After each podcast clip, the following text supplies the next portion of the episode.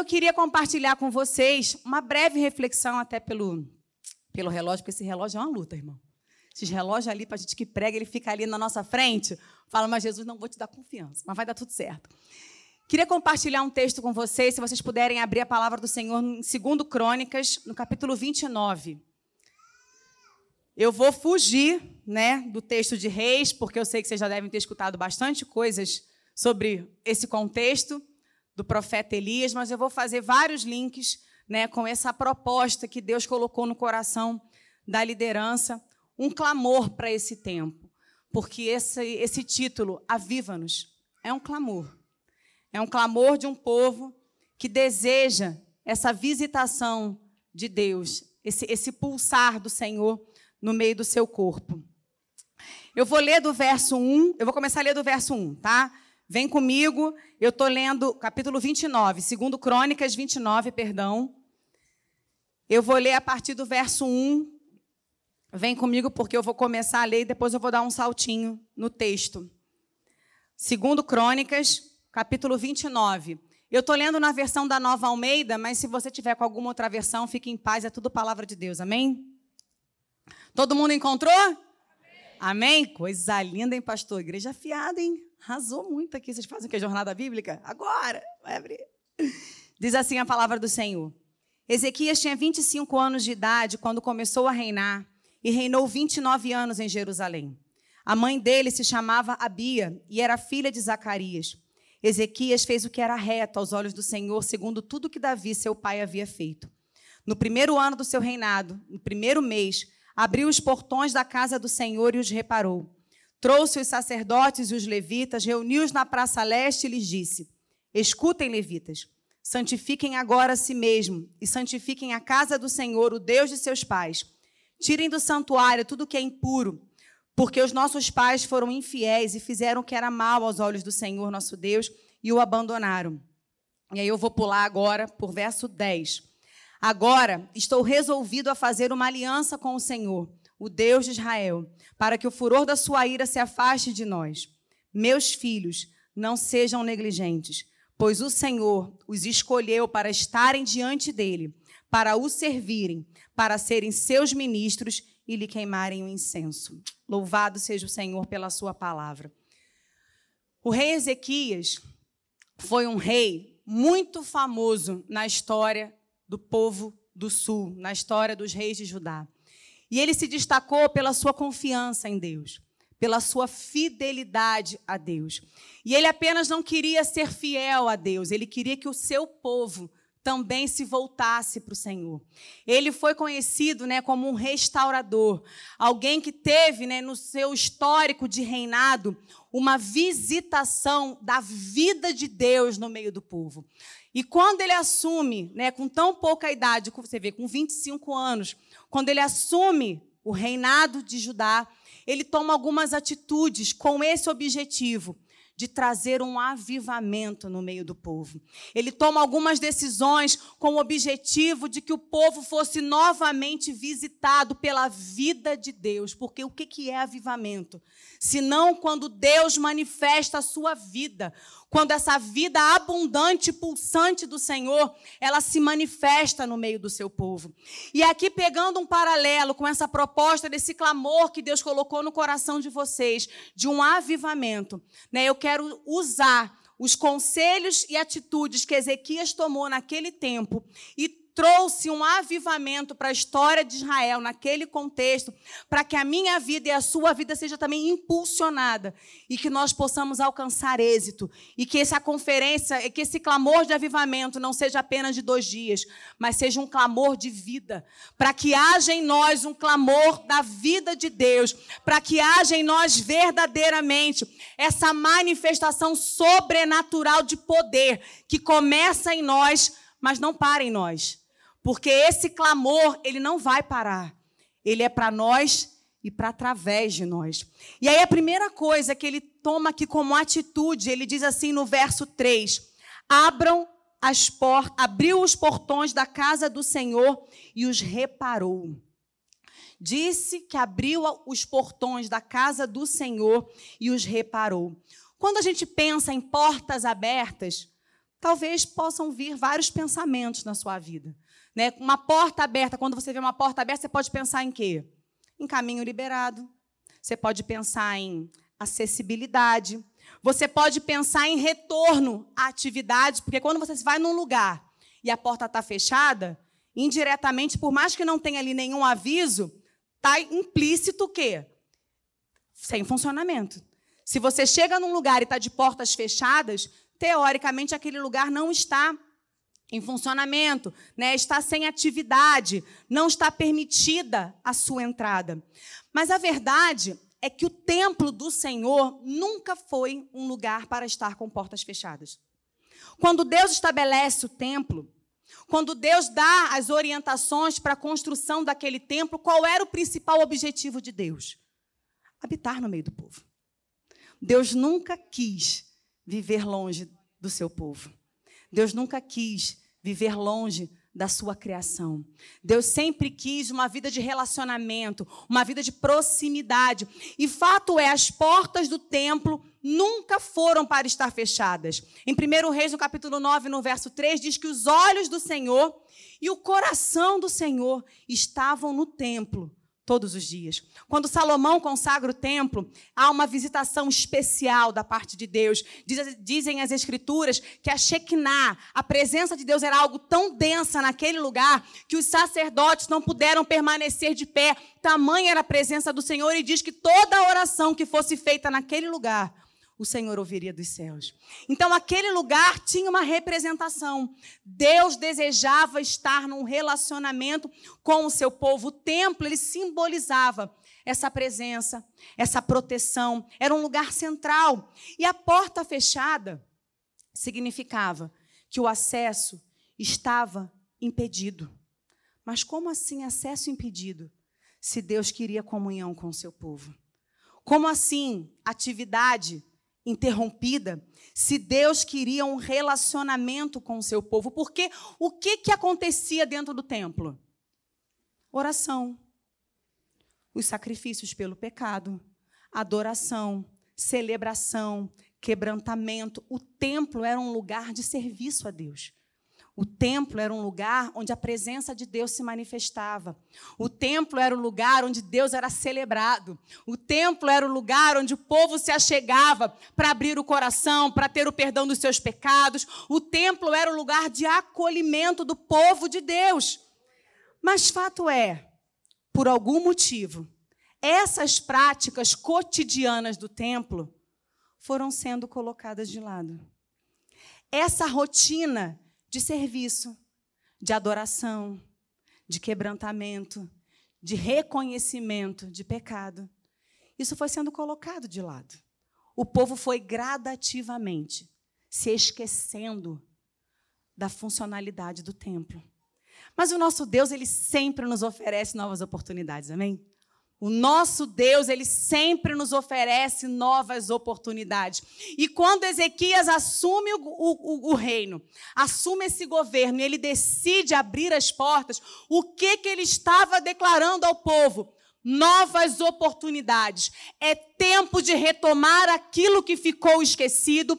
É tempo de voltarmos a praticar aquilo que fomos gradativamente deixando de lado. É tempo de nos lembrarmos que servimos a um Deus que é vivo um Deus que se relaciona, um Deus que se manifesta, um Deus que está presente no meio do seu povo e essa porta está fechada e não foi porque Deus fechou. A porta do templo foi fechada porque o serviço do templo estava encerrado. O serviço do templo havia sido temporariamente cessado. E portas fechadas são são sinônimos também de restrições. Quantas famílias se relacionam dentro de um mesmo ambiente de casa, mas com restrições? Quantos filhos não deixam pais entrar no quarto? Ah, minha privacidade, pastora. Oi? Quantas famílias não têm livre acesso a ambientes porque portas estão fechadas? Quando que com Deus não é desse jeito. Com Deus é porta aberta. Com Deus não tem restrição. Com Deus não tem lugar reservado. Com Deus não tem a minha privacidade. Amém, igreja? Ou ele entra e ele se assenta no trono do governo, ou ele será apenas um mero espectador. Ou Jesus, ele é Senhor, ou ele é apenas um espectador das suas decisões, ainda que ele tenha propósitos muito maiores e muito mais bem estabelecidos para a sua vida, para a vida de todos aqueles que são dele. Com Deus, querido, é véu rasgado, amém?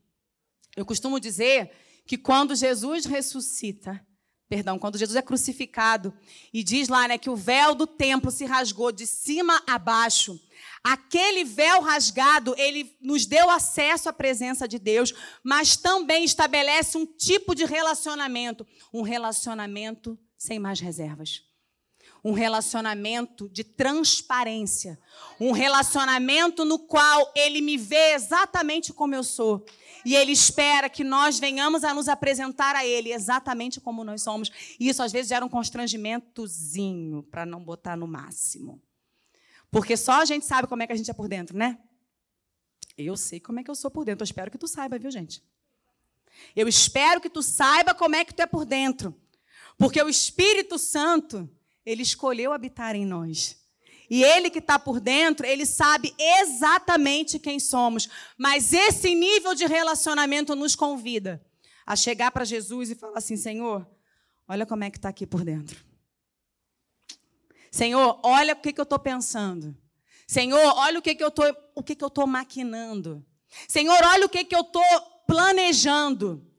É um relacionamento de confiança, sabendo que por pior que sejamos ou estejamos, o nosso Deus é aquele que nos recebe, é aquele que nos acolhe, é aquele que nos chama para perto. E hoje nós somos o templo do Senhor. Hoje a palavra do Senhor nos ensina que nós somos a morada do Altíssimo. O apóstolo Paulo fala isso. Vocês não sabem que o Espírito de Deus habita em vocês? Vocês não sabem que o Santíssimo mora em vocês? Então nós somos o templo. E fato é Existem muitos motivos pelos quais nós podemos sim interromper o funcionamento do templo, comprometer as práticas do templo, comprometer essa funcionalidade do templo. E nem sempre são atitudes intencionais. Às vezes são escolhas erradas. Porque a gente escolhe por aquilo que a gente vê. A gente escolhe por aquilo que a gente acha. Quando, na verdade, não devemos andar por aquilo que vemos, mas devemos andar por aquilo que a palavra nos ensina. E aí a gente é convidado a abrir mão do que eu acho para concordar com o que a palavra diz. A palavra não acha nada, amém? A palavra estabelece o que é verdade e o que é mentira. E dependendo de quem você considere como o Senhor da sua vida, você vai entender o que é bom e o que é mal, porque o Senhor é quem diz o que é bom e o que é mal. E o que a palavra diz que é bom, é bom para a minha vida e para a sua vida. E o que a palavra diz que é mal, é mal. E tudo aquilo que é mal vai gerar morte, vai nos afastar da presença do Senhor. E fato é, o templo é esse lugar de celebração, é esse lugar de relacionamento, é esse lugar de adoração, é esse lugar dessa manifestação da presença de Deus. Mas, infelizmente, por decisões erradas, nós comprometemos essa vida de Deus. E aqui Ezequias, ele está convidando o povo a resgatar tais práticas, a resgatar aquele serviço, a resgatar aquela vida de oração, a resgatar aquela atmosfera de adoração, a resgatar o temor da palavra de Deus, porque devido às circunstâncias da vida, o povo foi deixando de lado e, infelizmente, isso acontece hoje com as nossas vidas. Deixamos de lado negligenciamos com práticas que fazem parte da funcionalidade do templo. O templo ele é para serviço do Senhor. O templo é lugar de adoração. O templo é lugar da manifestação da presença de Deus. O templo é lugar de oração, o templo é lugar de clamor, o templo é lugar de arrependimento, o templo é lugar de adquirir perdão. O templo é lugar de Deus. Os olhos do Senhor, o coração do Senhor está no templo. no templo e por alguns motivos aquelas portas foram fechadas. O povo estava praticando inúmeras coisas que desagradavam a Deus. Mas o Senhor usa o rei Ezequias para trazer a atenção do coração do povo. Ele chama o povo a uma atenção. Ele chama o povo a um conserto. Ele chama o povo a reavaliar os motivos pelos quais aquelas portas foram fechadas. Portas fechadas são impedimentos. Portas abertas é relacionamento favorecido. Portas abertas são novos acessos. Portas abertas são pontes que o Senhor vai estabelecendo para as nossas vidas para restaurar esse relacionamento, porque porta aberta é oportunidade para relacionamento restaurado com Deus. E quando Deus entra, Deus traz cura, querido. Deus traz cura. Deus traz restauração. Quando a gente abre a porta e essa porta ela é aberta voluntariamente. Tem gente que pede para Jesus entrar, mas está esperando que ele meta o pé na porta e arrombe. O nosso Deus não arromba nada, amém, queridos? Ele entrou no nosso mundo pela porta que ele criou. A Virgem concebeu. A Virgem concebeu. E o Senhor e o Verbo habitou entre nós. E o Senhor, ele diz lá no livro do Apocalipse: Eis que estou à porta e bato. O Senhor não vai meter o pé na porta do meu coração e do seu. Ele vai bater. E aí a decisão é nossa, de deixar ele entrar, de deixar ele se manifestar. E você pode falar assim: ok, Ana, mas ele já entrou na minha vida, ok. E como está o templo? E qual o estado do templo? Porque às vezes está tão castigado, porque a gente castiga o templo, expõe o templo a tanta coisa, que às vezes o estado está crítico por dentro do templo também. Mas quando a gente abre a porta, a luz de Deus ela entra. E quando a luz de Deus ela entra, ela começa a oportunizar o tempo de cura e o tempo de restauração. Porque essa é a vontade de Deus, que haja vida de Deus no templo, que haja serviço de Deus no templo. Eu não sei como é que está o estado do templo. Eu não sei como é que está a sua vida aí por dentro. Sabe por quê? Hoje, na era da imagem, eu só vejo os sorrisos. Eu só vejo o Facebook Land, onde todo mundo é feliz e maravilhoso o tempo todo, bonito, cheiroso e na moda. Mas como é que está por dentro? Como é que está o estado do templo, da casa do Senhor por dentro? Como é que estão as portas do Senhor nesse tempo? Como está? O Senhor nos convida nessa manhã, querido, a fazermos uma, uma revisão, né? olhar um pouco para trás e ver quais foram as práticas que foram deixadas para trás e que fazem parte da funcionalidade da vida do templo do Senhor. O que, que ficou lá atrás? Foi a vida de oração? Foi a vida de devocional? Foi o tempo da consagração. Ah, pastora, mas a vida está tão corrida e vai correr mais ainda, tá? Não estou querendo desanimar, não. Porque o príncipe deste mundo não vai colaborar para que você tenha tempinho com Deus, não, querido. Esse sistema, ele não vai facilitar para que você tenha tempo de qualidade na presença do seu Deus. Não vai, esquece. Nós precisamos de verdade ser o da resistência. Daqueles que não se sujeitam a tempos ou épocas, mas sabem exatamente a funcionalidade, o propósito que foi estabelecido como templos do Senhor. Deus quer se manifestar na sua vida e através da sua vida. A sua vida foi estabelecida com um propósito. Os olhos do Senhor, o coração do Senhor estão atentos o tempo inteiro e esse coração está pulsando dentro de mim e dentro de você e ele quer se manifestar. Só que não dá para ter porta fechada. Não dá para encerrar a atividade. Não dá para botar uma porta e falar, Jesus, eu quero um tempo. Não tem tempo. Não dá para voltar para trás. Não tem tempo. Não dá para voltar para trás.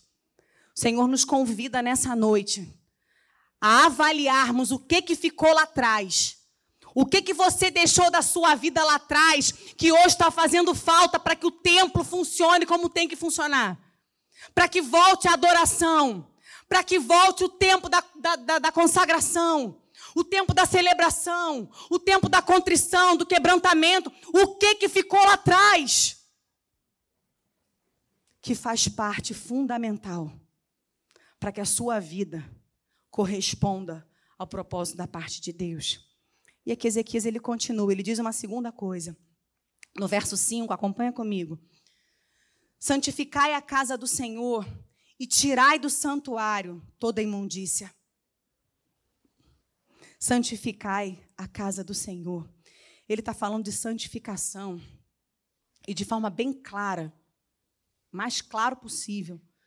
Santificação é você se afastar de tudo aquilo que te afasta de Deus. É você tirar de dentro do templo, de dentro daí da tua vida, tudo aquilo que concorre com a presença de Deus, tudo aquilo que concorre com o propósito do Senhor na sua vida. O que ele estava propondo aqui, gente, era uma limpeza no templo.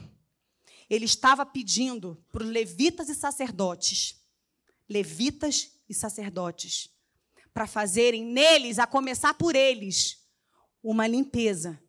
Por quê? Porque tinha muita coisa guardada dentro do templo que estava profanando o templo. Tinha muita coisa guardada que estava comprometendo a presença de Deus. Tinha muita coisa guardada ali, concorrendo com a presença de Deus, impedindo que houvesse uma manifestação de Deus, porque Deus quer se manifestar. Deus sempre quis e Deus não mudou, Ele continua querendo se manifestar, mas não é de qualquer jeito. A gente é que está acostumado a dar um jeitinho, né? Mas com Deus não tem jeitinho, não, gente. Não tem. E é tão maravilhoso que quando tu abre a porta, tu permite a entrada, certo? Mas também tu possibilita a saída, amém? Se a porta está aberta, você permite a entrada da luz, da presença, da palavra, mas também tu permite a saída de tudo aquilo que não combina. Tudo aquilo que não combina com a presença de Deus tudo aquilo que não corresponde com uma vida nova. E às vezes tu está clamando para Deus se manifestar, Deus está falando assim: tira do templo o que não pertence ao templo. Ah, Ana, mas o que, que tem? Querido, não sou eu. É o Senhor. O Senhor nos quer integralmente, amém? O Senhor Jesus, ele diz assim: sem mim nada podeis. Ele nos ajuda. Mas essa honra de meter a mão e botar para fora da tua vida aquilo que não pertence ao Senhor, nem ao, ao propósito dele para a sua vida, é sua. É minha. Aí você vai falar assim: ah, Ana, mas eu não consigo. Mentira do diabo. Mentira do diabo. Que você não consegue. Que você vai ficar sozinho, seus amigos vão te largar de mão. Não porque você não vai ter mais amizade. Ah, porque você não vai ser mais feliz. Mentira. O que esse mundo chama de felicidade hoje é tudo aquilo que distorce a palavra de Deus. Então isso é uma mentira. Se para ser feliz e ter prazer tem que ferir os princípios da palavra, isso é mentira. Tudo aquilo que esse mundo levanta como bandeira hoje, de alegria, de prazer e de felicidade, fere a palavra. Então é uma mentira, porque o nosso Deus é um Deus de prazer. O nosso Deus é um Deus de felicidade. O nosso, se tem um Deus que gosta de festa, de celebração, é o Deus Todo-Poderoso, querido. Um povo festeiro era o povo de Deus. Povo festeiro é o povo de Deus, porque a gente sabe celebrar. E quando termina a celebração, não tem ninguém chapado, não tem ninguém na emergência, está todo mundo vivo e glorificando a Deus. O nosso Deus se alegra com celebrações. Mas nós precisamos dessa postura. Santificação. Santificação. A gente permite um monte de entulho na nossa vida. Quem aqui já escutou aquela classe de compulsivos chamado hum, acumuladores? Conhece? Né? É uma classe, para quem não conhece, gente, é uma classe de pessoas né, que tem comportamentos compulsivos. E eles pegam tudo aquilo que deveria ser jogado no lixo e eles guardam dentro de casa. Eu estava vendo um programa outro dia, já tem um tempo isso, e eu fiquei assustada com a, com a compulsividade, né, pastor? Desse, desse, desse grupo de pessoas. Eles literalmente, gente, é tanto entulho de lixo dentro de casa que eles ficam com acesso restrito dentro da casa deles. Tem pessoas que têm que andar assim dentro de casa, pastor, sem zoação. Assim, ó. Porque é tanto lixo que o acesso dele na própria casa dele fica restrito. E aí, o Espírito Santo falou comigo. Quantos acessos restritos eu não tenho assim? Porque tem tanto entulho dentro da vida, tem tanta coisa que já não combina contigo, já não faz parte da vida nova e você continua carregando com você.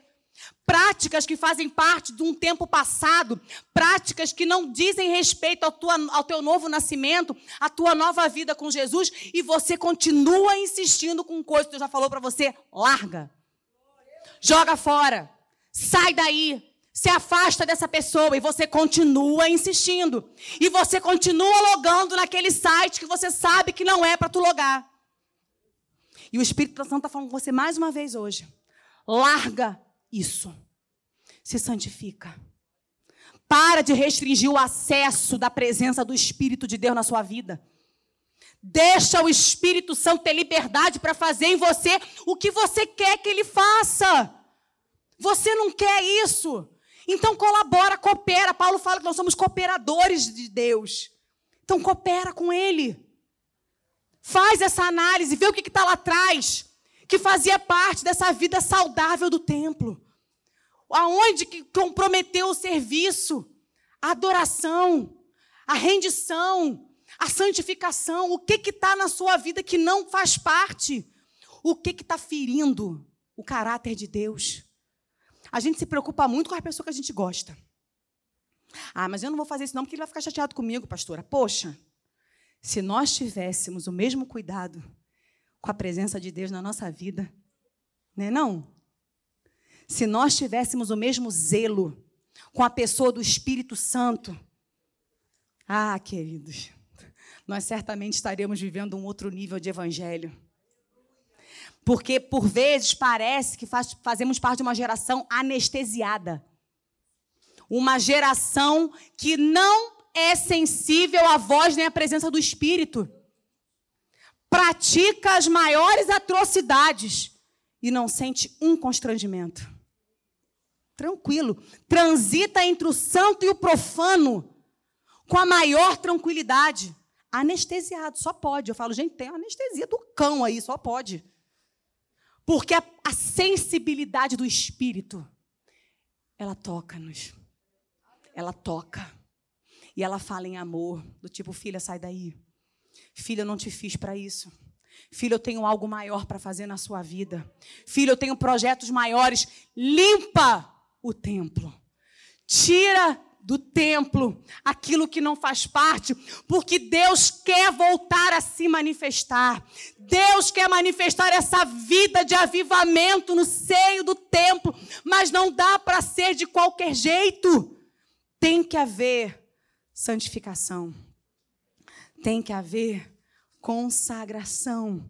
E aqui, querido, ele vou fechar com o último conselho que ele dá para esses levitas e sacerdotes e fica para as nossas vidas também, para que isso não se encerre daqui a pouquinho, quando terminar essa conferência, mas que isso perpetue todos os dias das nossas vidas.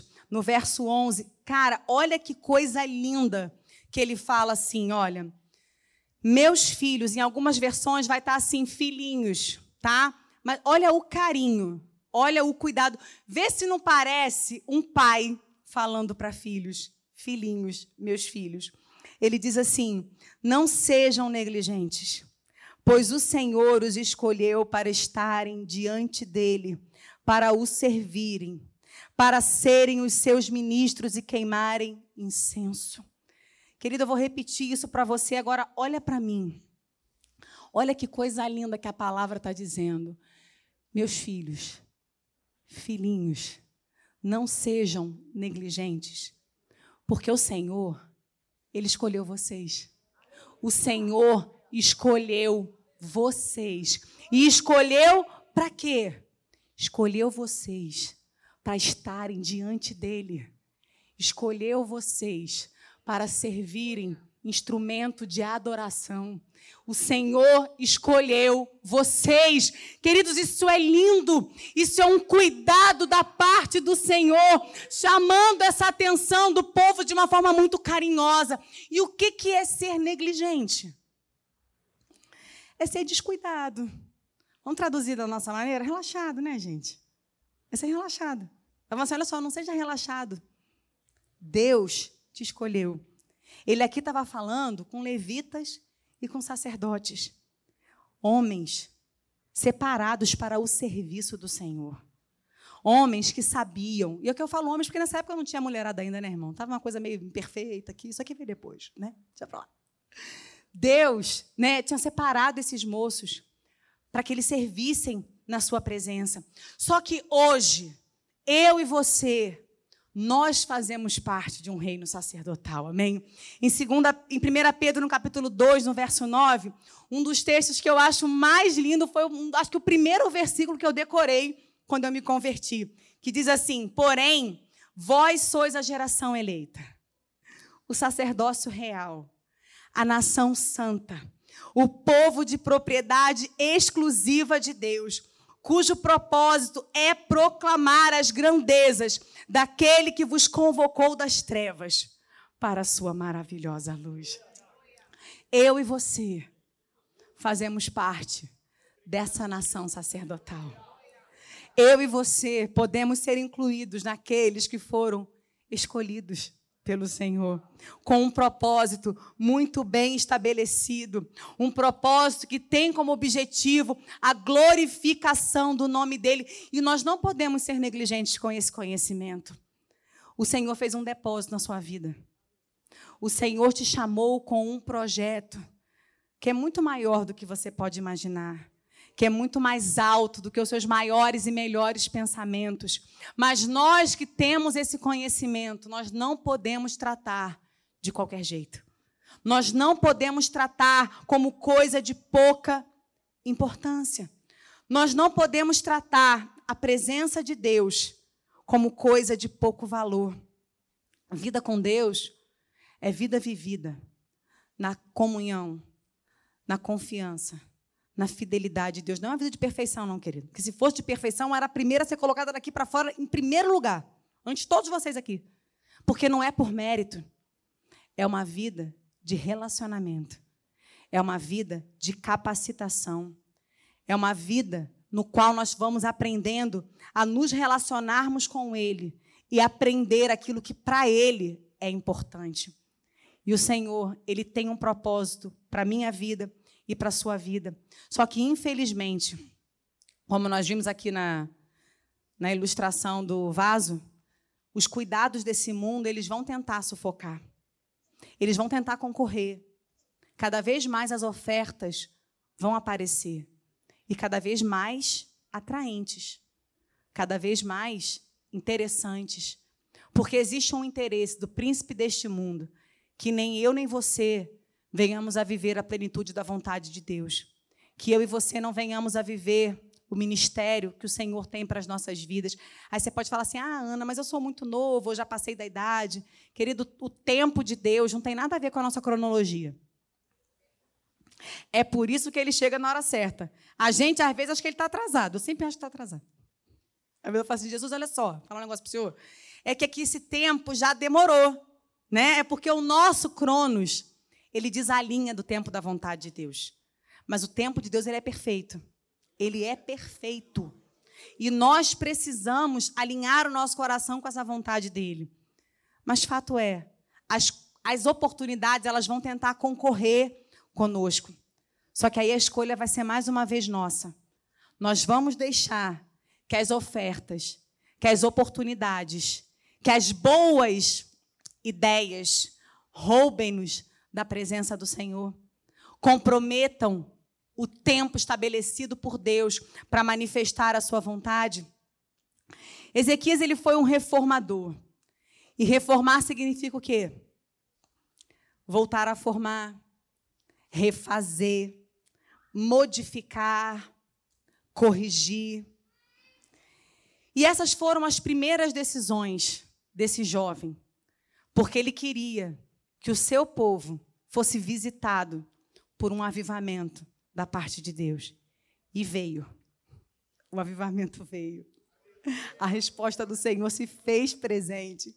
O povo se realinhou. E eu entendo que isso fica para mim e para você. Você quer um avivamento da parte de Deus?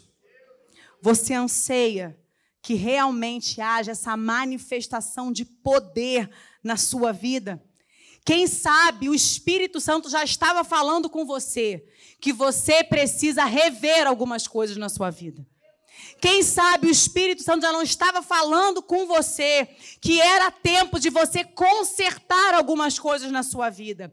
E o Espírito Santo te trouxe aqui para que você não perca hoje esta oportunidade, tomar uma decisão pública de que você quer ser um templo cheio da presença, um templo cheio da plenitude, um templo que cumpra o propósito muito bem estabelecido pelo seu Deus. Eu quero que você se coloque de pé nessa noite, querido. Não dispersa.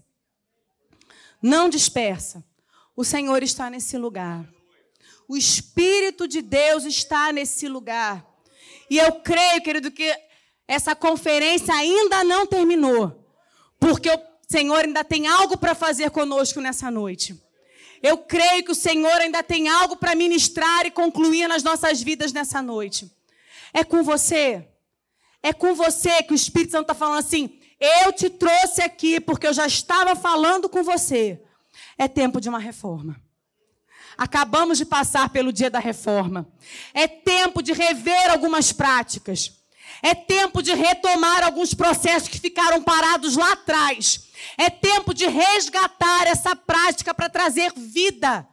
Vida do Senhor para dentro do templo. É tempo de, com essa porta aberta, aproveitar e tirar para fora, me perdoe a redundância, aquilo que não faz parte da vida do templo.